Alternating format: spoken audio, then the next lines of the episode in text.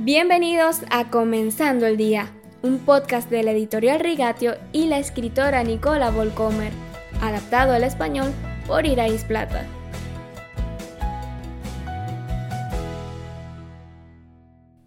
Son los pequeños amores los que permanecen inolvidables, cuando amamos a las personas por ellas mismas sin ningún motivo oculto.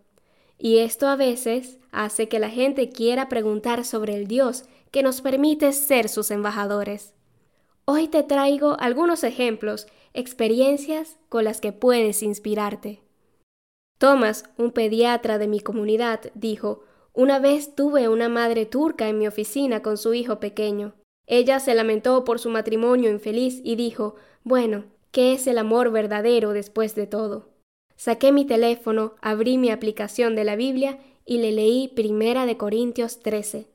Ella escuchó atentamente y dijo, Es lo más hermoso que he escuchado, quiero compartirlo con mis amigos. Le mostré cómo descargar la Biblia en su teléfono y escribí las escrituras para que pudiera compartirlas. Amelie lleva a cabo cursos de formación para futuros fisioterapeutas y dijo, Llevé a Leonie, mi hermana con síndrome de Down, a la escuela un día para que la clase pudiera aprender a tratar con personas con síndrome de Down. Después de un día muy divertido con Leonie, la clase me acosó con todo tipo de preguntas, entre ellas si mis padres no tenían miedo de volver a tener un hijo después del nacimiento de Leonie.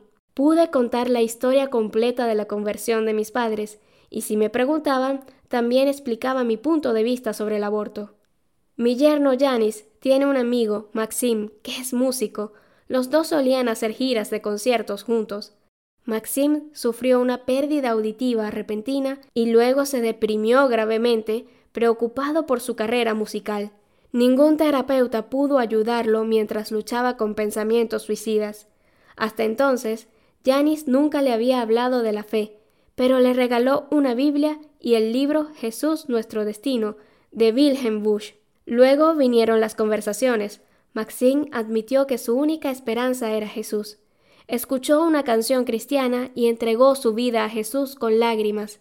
Esa noche durmió toda la noche por primera vez en mucho tiempo. A partir de ese día leyó la Biblia durante horas. La depresión remitió y pudo optar por no recibir tratamiento psicológico. Ahora está felizmente casado y participa activamente en una iglesia. Estos simples ejemplos muestran no tengo que convencer a nadie de que tengo razón. Dios no me necesita como abogado defensor. Solo tengo que amar a la gente y estar listo para sembrar una semilla en cualquier momento. Quizás tengas la oportunidad de hacerlo este fin de semana.